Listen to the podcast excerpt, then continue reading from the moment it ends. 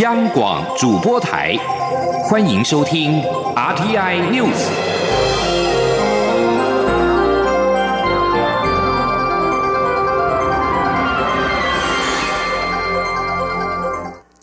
各位好，我是主播王玉伟，欢迎收听这节央广主播台提供给您的 RTI News 新闻。首先带您关注两岸焦点。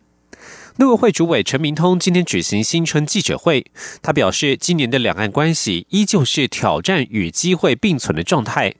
陆委会将会坚定捍卫国家安全，落实民主防护网，协助台商返台投资，以及强化中央与地方合作。至于各界关注地方政府首长的两岸立场，陈明通强调，陆委会支持在地经济产业的发展，但其中的关键是要维护台湾的整体利益，而非个别利益。前天记者王兆坤的采访报道。展望新的一年，陆委会主委陈明通提出四大重点工作，分别是评估中共对台动向，坚定捍卫国家安全，落实民主防护网，完备安全防卫机制。强化中央地方合作，维护台湾整体利益；关注美中经贸战的影响，协助台商返台投资。针对地方政府处理两岸关系，陈明通指出，乐见符合规范、不设前提的两岸交流。他说：“那我们支持在地经济产业发展，期盼与地方政府啊通力合作，推动啊健康有序的两岸交流。”最关键的是维护台湾整体利益，而非个别的利益。关于二十三号南下与高雄市长韩国瑜会面一事，陈明通指出，希望在两岸关系与大陆政策方面，中央与地方可以通力合作。要合作，总是要先交换意见。此行主要是听取地方的需求与看法，但是与韩国瑜见面时，不会谈到九二共识议题。另一方面。陈明通也对于两岸关系提出三个呼吁：首先是呼吁朝野各界捐弃成见，共同合作，以台湾利益为优先，抛弃不切实际的口号与论述；其次是我方绝不接受一国两制，民主才是最佳方案，唯有陆方实践真正的民主制度，才是两岸的愿景，这也是我们提供陆方的最佳台湾方案。最后是呼吁陆方舍弃旁门左道。回归公权力对话，早日恢复两岸官方联系机制与制度化协商。当务之急，可从迫在眉睫的非洲猪瘟防疫合作开始。希望对岸落实协议通报，加强管控，避免疫情扩散，让民众安心过好年。中央广播电台记者王兆坤台北采访报道。两岸之间确实缺乏沟通，却产生了更多的安全问题。近来检方查获一起假身份证案件，内政部次长陈宗彦今天亲自举行记者会，表示，我国的身份证有超过二十种防伪机制，想要伪造非常困难。至于中国大陆淘宝网出现与我国身份证外观雷同的防伪纸、变色油墨等商品，陈宗彦指出，假身份证由谁制作以及是否与淘宝网贩售的材料有关。仍待检方进一步调查雷清。前天央网记者刘品熙的采访报道。媒体报道，内政部与检调单位近期查获假的身份证。中国大陆的购物网站淘宝网甚至出现与我国身份证外观雷同的防伪纸、变色油墨商品。对此，内政部次长陈宗彦二十二号上午亲自举行记者会说明。他表示，过去一整年伪造身份证的案件非常少，这只是个案。至于淘宝网贩售身份证所使用的防伪纸与日前查获的假身份证彼此间是否有关联，以及假身份证是由谁制造，检方正在侦办中。陈宗彦强调，台湾的身份证有超过二十种防伪机制。他并当场示范以紫光灯手电筒照射身份证，身份证会显示出蝴蝶图案以及三种不同颜色的安全线。强调我国身份证细致度非常高，而日前查获的假身份证很粗糙，肉眼即可判断出是假的。他说：“另外，大家可以看到有几个这个蓝光的线条，有没有哈？我们的线条也都是细致的线条。”那伪造的部分，其实那个线条都非常的粗糙。好，内政部表示，民众可以用三招简单快速辨别身份证的真伪。第一招是看一看，透光观察身份证是否有明暗层次分明的玉山、内政部部徽以及台湾水印。第二招是转一转。轻转身份证，可以看到照片下方透明视觉变化装置有放射状渐层变化台湾图案。第三招是摸一摸，用手指触摸身份证正面内政部印信图案右侧的透明台湾外形轮廓图案，会有凸起的感觉。陈宗彦提醒，如果伪造或是冒用身份证，造成公众或他人损害，依法可处五年以下有期徒刑或新台币五十万元以下罚金。央广记者刘聘熙在台北的采访报道。继续关注财经消息。工研院产业科技国际策略发展所今天发布最新台湾制造业景气展望，预测二零一九年制造业产值成长率为百分之一点五八，比上一季预测大幅下修了一点六三个百分点。工研院指出，美中贸易纠纷造成全球景气趋缓，外销市场需求下滑以及原物料价格回落，冲击到今年的制造业成长动能。前年记者杨文军的采访报道。工研院二十二号公布今年台湾制造业景气最新预测，产值预估为新台币十九点五六兆元，成长率下修一点六三个百分点，来到百分之一点五八。工研院分析，美中贸易纷争影响全球经贸成长动能，台湾制造业外销也受到影响，整体需求预估转为保守。同时，景气趋缓也连带造成原物料商品价格走跌，限缩我国制造业产值的成长空间。尤其制造业四大产业中，化学工业因为油价修正，预测仅年增百分之一点一，较上季预测下修四点一二个百分点。工研院认为，二零一九年台湾制造业产值成长趋缓几率为百分之六十一点三，较上次预测增加六点五个百分点，越来越靠近警戒线百分之七十。工研院产科国际所副组长陈志强说：“那如果，如果美中贸易战的这个呃情况哈没有办法改善的话，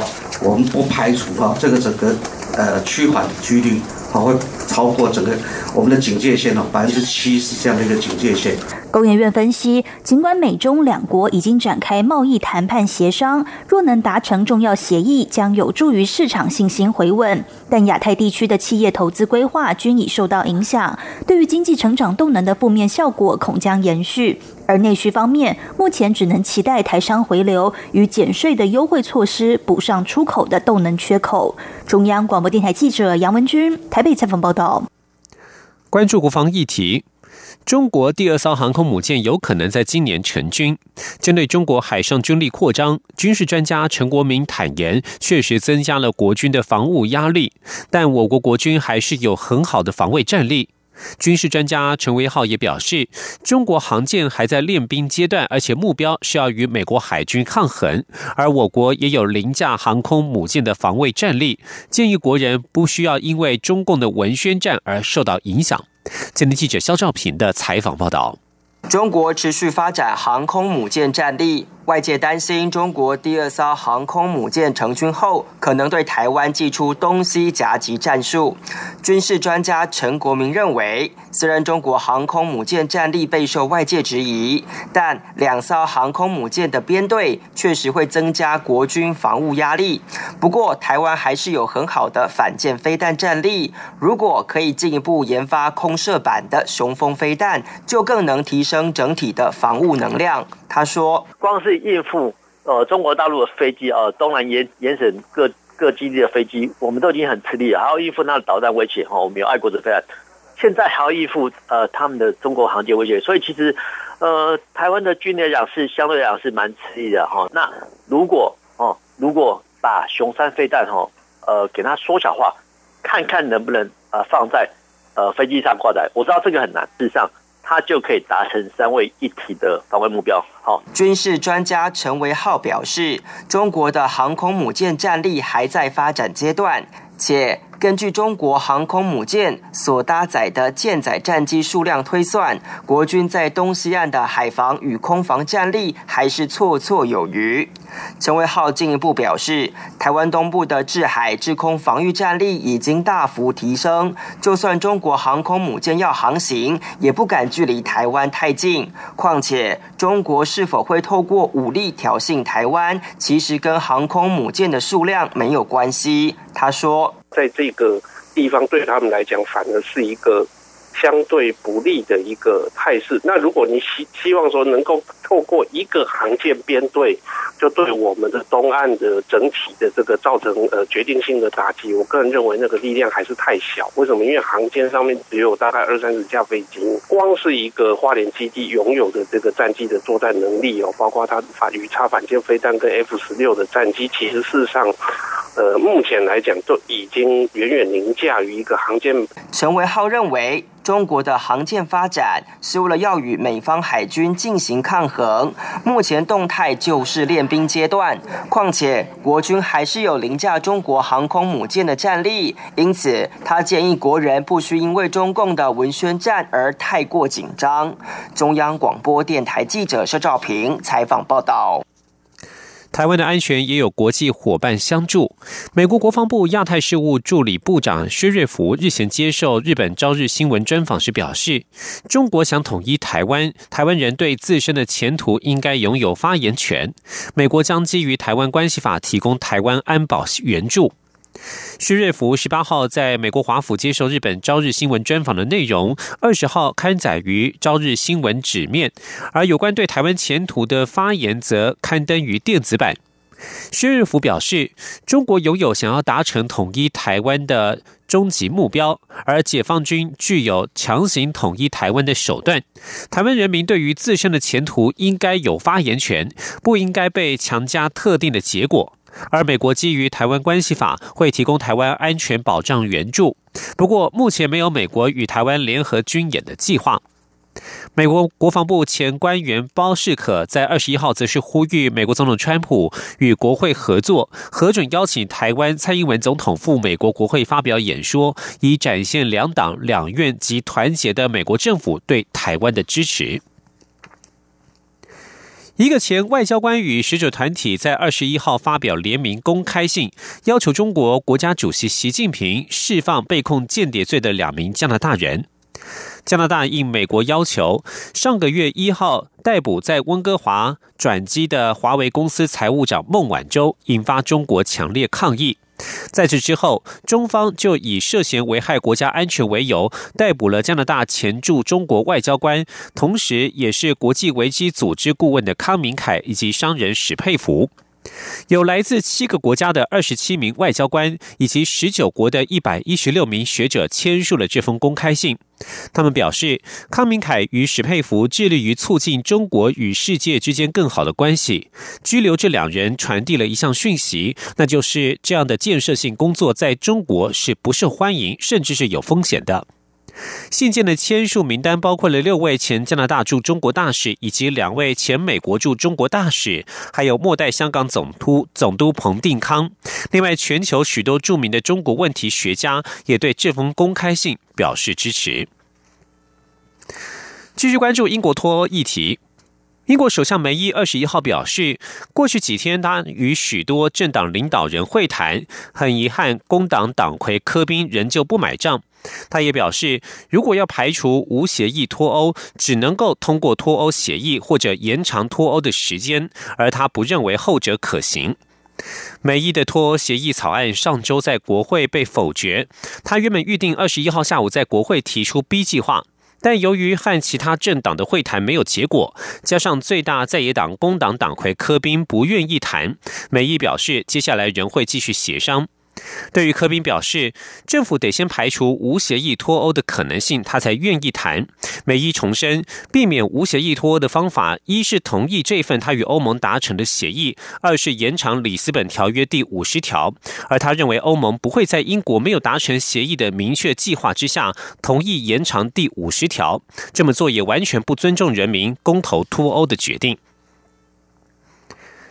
美国华府智库战略与国际研究中心 （CSIS） 二十一号发布报告指出，北韩二十个未对外公开的弹道飞弹作战基地当中，有一个是飞弹总部。在美国总统川普与北韩领导人金正恩计划就非核化二度会面之际，专家怀疑北韩是在玩把戏。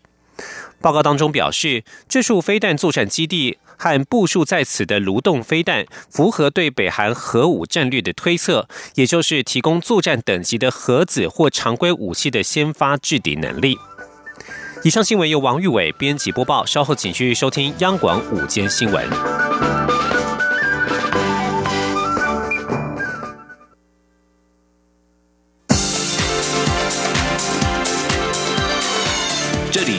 中央广播电台台湾之音，欢迎继续收听新闻。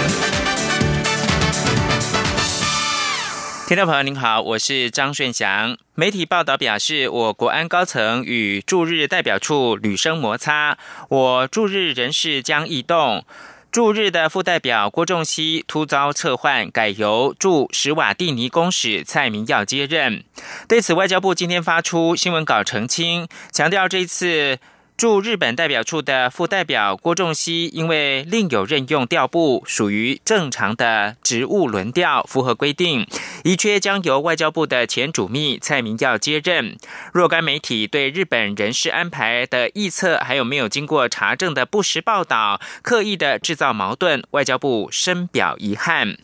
另外，外交部也表示。驻横滨分处的处长陈志宏，在今年的一月中旬届龄退休，处长一职由侨务组的组长王东升暂代，规划由台日关系协会的秘书长张淑玲接任，而且已经核定。但有鉴于监察院日前就日本关系封在案进行约询，为了表示对监察院的尊重，张秘书长将等待本案告一段落之后再行赴任，而秘书长的遗缺则是规划。话是由郭仲熙副代表接任。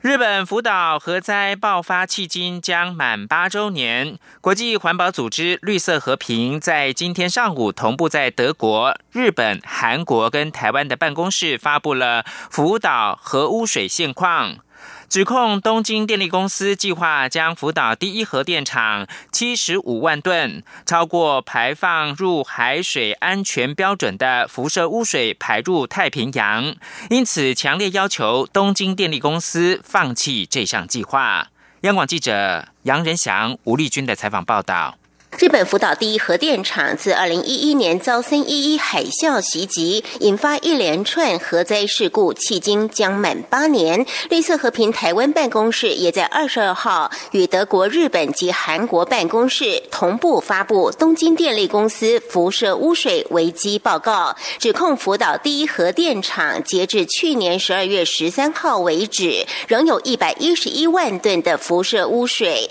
并且每天还有一百五十。吨地下水流进反应炉中。由于东京电力公司已在去年九月坦诚，经过处理并存放于储存桶的八十九万吨污水中有七十五万吨的放射性物质浓度无法降到法规容许的海水排放标准，而且其中六万五千吨的铯九十浓度更超出安全标准百倍。但是东京电力公司却因为财务问题，计划。在二零二零年前，以最便宜的方式将这批污水倒入太平洋。为此，绿色和平强烈要求东京电力公司放弃这项计划。绿色和平台湾办公室能源专案经理李志安说：“现在在。”东京电力公司的这个福岛第一核电厂里面呢，有超过一百万吨的辐射污水，里面经过处理的八十九万吨的污水当中，有七十五万吨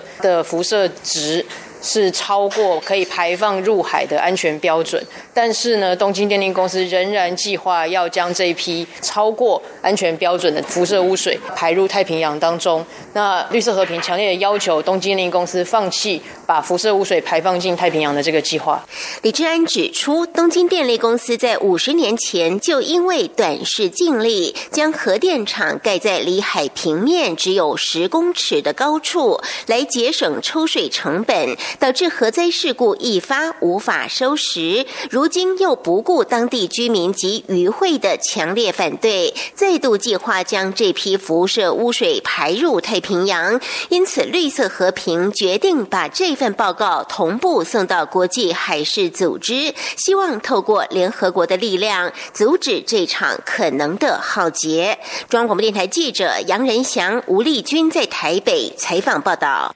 继续把新闻焦点关注到台湾的教育，中央健保署积极推动将健保的理念纳入到国小教材，获得了出版社全力的支持，纳入一百零八学年度国小五年级下学期的国语课本，并且获得了教育部国教院审定通过，希望让下一代透过课文的阅读跟老师的引导，认识并且学习全民健保、自助、互助。照顾弱势的意义跟价值。央广记者江昭伦的报道。为了让健保制度能够永续经营，健保署长李伯章积极推动让健保教育向下扎根，希望透过国小国语文教材，正确认识医疗制度与避免资源滥用。该理念不仅获得教育部支持，纳入课纲内容，也获得出版界认同。三大教科书出版社中，南一与康轩编入在国语文补充教材。翰林出版社则编入正式的国语文教科书内。翰林出版社过去就曾将气学议题纳入国语文课本，这次在国小五年级下学期国语文课本中编写全民健保理念，特别以大众熟知的陈树菊女士为例，指她小时候因为家里穷又没有健保制度，导致母亲难产，生病的弟弟也因为不拨出医疗费用，错过最佳医疗时机而回天乏术，带出全民健保制度的重要性。健保署长李伯章表示，健保制度包含许多政策，如果能够从小教育起，相信大家会更懂得珍惜健保资源。李伯章说：“这一次翰林版哈，翰林出版社协助我们把这个全民健保的一些理念，包括分级医疗，包括我们的健康存折，包括我们云端资料的分享，这些重要的健保在推动的政策，或纳入我们的翰林出版社的国小五年级的课本哈。那我是觉得教育哦，从小教育起的时候，我想他回去会影响到他的爸爸爸妈妈、他的爷爷奶奶哈。那我是觉得大家共同珍惜健保资源哈。”翰林出版社总经理陈彦良指出，现行有关健保制度的相关知识，大多放在国小健康与体育领域，实际教学上能深入讨论的时间并不多。放在国语文课本，可以让老师带领小朋友有更多讨论，影响力也更大。未来他们也希望配合一百零八新课纲上路，在不同的年龄层教科书都能纳入健保相关政策理念，让全民都能够体认健保制度的意义与价值。中国电台记者张昭伦台北采访报道。另外，教育部补助十三所大学执行推动大学城市设计教学的计划。教育部今天表示，全国目前有四成一的大学生修读了城市设计的相关课程，今年将致力达到五成目标。请听记者陈国伟的报道。促进我国数位经济的发展，教育部近两年透过教学创新示范计划以及高等教育深耕计划，鼓励各大学开设城市设计相关课程，并编列新台币三千六百万补助政治大学等十三校执行推动大学城市设计教学计划，以跨校计划团队支援各校教学，提升大专校院非资讯领域城市设计的教学品质。教育部高教司副司长梁学正说：“不管他是在要在。”网页上面，是在 App 上面哦，甚至他是在学校的课程的设计上面、教材上面，然后去做活化，然后去做更活泼一点，来吸引学生来学。教育部指出，目前职场上有许多工作，未来将因人工智慧的进步而消失，而十多年后职场上的工作形态，推估有六成五目前都还不存在。但可以确定的是，这些新形态的工作都需要拥有相当程度的资讯科技能力才能胜任。梁学正说，这个学期共有一百四十五所大专校院开设三千一百三十门与城市设计议题相关的课程，累计有十四万两千七百二十二人次上课。经过教育部计划经费及跨校团队的支援协助，这两年全国约有三十三万两千多名大学生曾修过城市设计相关课程。教育部表示，大学生修读城市设计课的比例已经从二零一七年的三成一上升。到去年的四成一，预期今年将能达到五成。推动大学城市设计教学计划成果发表会将于二十三号上午十点在正大举办，教育部鼓励大学教师踊跃报名参加。中央广播电台记者陈国伟台北采访报道。财经焦点：美中贸易战对全球经济的冲击已经是各界所预料。不过，经济部公布去年十二月台湾的外销订单年减百分之十点五，仍不免让各界忧心。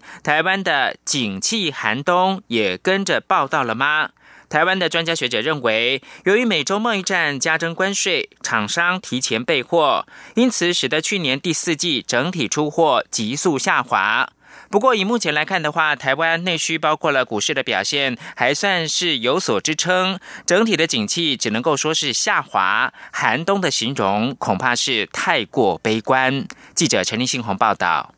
根据经济部公布的外销订单统计，去年十二月七大货品接单成长率全面翻黑。至于机械接单年减百分之二十二，而向来为台湾接单主力的资通讯产品的订单也年减百分之十三，两项产品接单跌幅几乎等于金融海啸期间。由于外销订单是出口的前哨表现，去年十二月外销订单接单成绩不理想，恐怕也会跟着影响今年一到二月的出口表现。富邦金控经济研究中心首席经济学家罗维指出，美洲贸易战，美国总统川普加征关税，包括欧洲、中国等多个国家，在去年第二、第三季厂商都提前备货，第四季就放缓步调，因此台湾厂商出货当然也受到影影响。所以说，现阶段来讲的话，就变成说，今年上半年受到贸易战那提早拉货，那以及机器相对较高的影响，那所以说会有比较差的表现。但下半年之后的话，或许说会随着贸易战的缓和，那中国经济财政政策、货币政策发挥它预期功效的话，那情势会稍微那就是有所改善。不过，外销订单年减达一成，也让外界忧心台湾景气寒冬来临了吗？罗伟认为还不至于那么悲观，毕竟美国联准会升息已经接近尾声，届时新兴市场的股市和债市也会有比较好的表现。台经院景气预测中心主任孙明德也认为，景气寒冬得要内外需都陷入衰退才有可能发生，目前只是景气呈现下滑。孙明德说：“最怕就是如果你你外部的出口不好，然后你最近的股市，最近这两个礼拜是稍微好一点，但去年第四季的股市其实表现并不好。如果你的外需、外销、内需双双都下滑，那可能才叫做景气寒冬。”孙明德也指出，由于快要农历春节过年，民众采买年货，因此内需仍保有一定的热度。再加上台北股市这两周表现都还不错，民众对于景气下滑的感受不会那么深。但是出口厂商和中小企业对于这波外销订单下滑，恐怕得先提早应应。毕竟这波衰退恐怕也得到下半年美洲贸易战谈判告一段落后，才会有所好转。中央广播电台记者陈玲信报道。不过，联合国二十一号警告，贸易纠纷、气候变迁，以我为优先的方式解决全球问题，再在威胁了全球经济成长的前景。联合国发表年度世界经济状况跟展望的报告，预期二零一九跟二零二零年全球经济将维持稳定的大约百分之三的成长率，但是迹象同时显示，扩张已经到了最高点。联合国的报告预测，